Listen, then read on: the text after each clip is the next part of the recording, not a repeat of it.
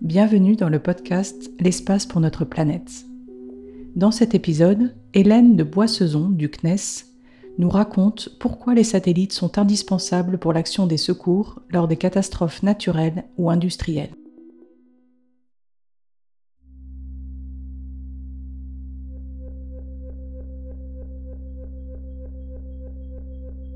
Je suis euh, Hélène de Boissezon. Je travaille au CNES, qui est l'agence spatiale française. À la base, j'ai une formation d'agronome, euh, mais dans mon parcours, j'ai fait beaucoup d'autres euh, métiers et donc j'ai travaillé dans beaucoup d'autres thématiques. Donc ma mission au CNES, c'est de développer l'usage de toutes les techniques spatiales, que ce soit l'observation de la Terre, euh, les satellites télécoms ou le géopositionnement, pour l'usage dans les sociétés civiles au sens large et dans l'économie. Lorsqu'une catastrophe majeure survient, les équipes qui doivent intervenir pour apporter des secours n'ont souvent euh, que très peu d'informations sur ce qui s'est vraiment passé et sur la façon dont la zone a été impactée.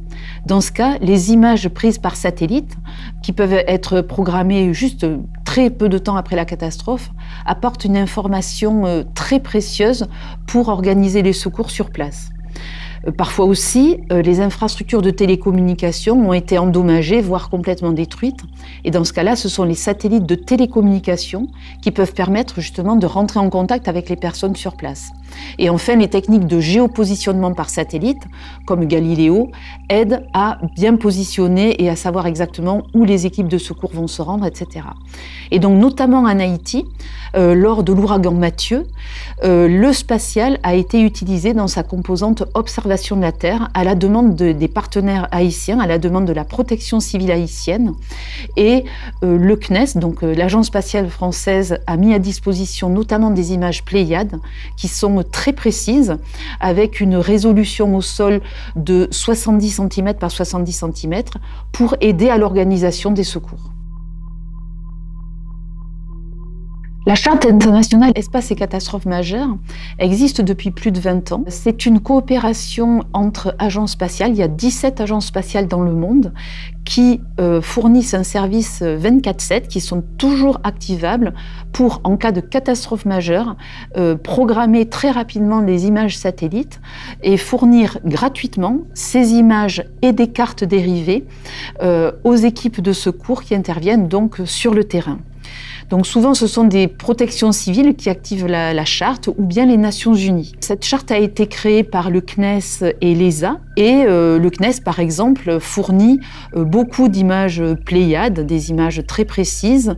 Et l'ESA fournit euh, beaucoup d'images fournies par le service Copernicus, les Sentinelles. Le Recovery Observatory est très complémentaire de la charte. En fait, le Recovery Observatory est une initiative qui est encore émergente, qui est là pour compléter en fait le dispositif de la charte. La charte ne fournit des images que pendant la phase de réponse à l'urgence, donc pour les protections civiles et le Recovery Observatory, qui est donc l'observatoire du, relèvement, de la reconstruction, est là pour venir juste après la charte et pour faire en sorte que l'observation de la Terre soit utile aussi sur les phases post-crise, c'est-à-dire juste après la catastrophe pour ce qu'on appelle le early recovery, ce qui se passe dans les, les tout premiers jours ou semaines après la catastrophe, et aussi pour aider à la mise en place des plans de reconstruction au long cours.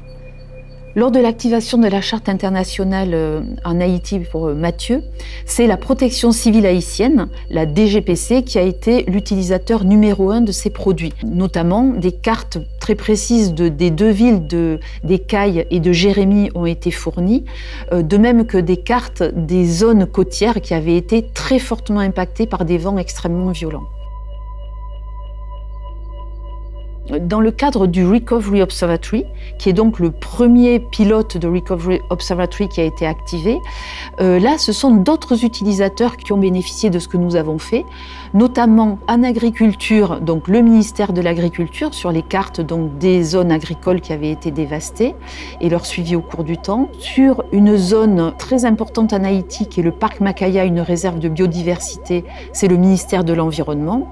Et puis, il y a eu aussi des cartes des glissements de terrain euh, des cartes donc de l'évolution des zones urbaines pour l'aménagement du territoire. La charte internationale des catastrophes majeures est accessible à tout pays dans le monde. Donc de même qu'Haïti, qui a maintenant euh, le statut d'utilisateur autorisé, tout pays qui a une agence de protection civile nationale, qui peut travailler en anglais et qui peut travailler en mode numérique, peut demander cet accès. Donc voilà, c'est tout à fait accessible à tout pays. Et quant au RO, c'est une, initiative qui, après ce premier pilote en Haïti, est maintenant passée dans une phase de démonstrateur. Ces démonstrateurs, ils vont être euh, déclenchés par la Banque mondiale ou les Nations unies ou l'Union européenne suite à des catastrophes majeures. Et il y en aura trois à cinq dans le monde entier. On ne sait pas encore où, ça dépendra où se passent ces catastrophes. Et donc pendant trois à six mois, les agences spatiales vont fournir des images pour alimenter la phase post-disaster euh, suite à ces demandes de Banque mondiale ou autres. Un message que j'aimerais apporter à, nos jeunes visiteurs, c'est que l'imagerie satellite, c'est aussi un outil incroyable pour voyager, même à distance, pour travailler avec d'autres pays, d'autres civilisations, d'autres cultures, comme on a pu le faire avec Haïti, on a créé des liens extrêmement étroits avec tous nos collègues haïtiens suite à cet ouragan Mathieu, suite à tout ce travail. Et l'imagerie satellite, c'est vraiment un outil, une information, une matière qui permet aux gens de dialoguer, de se rencontrer autour de l'image de notre planète.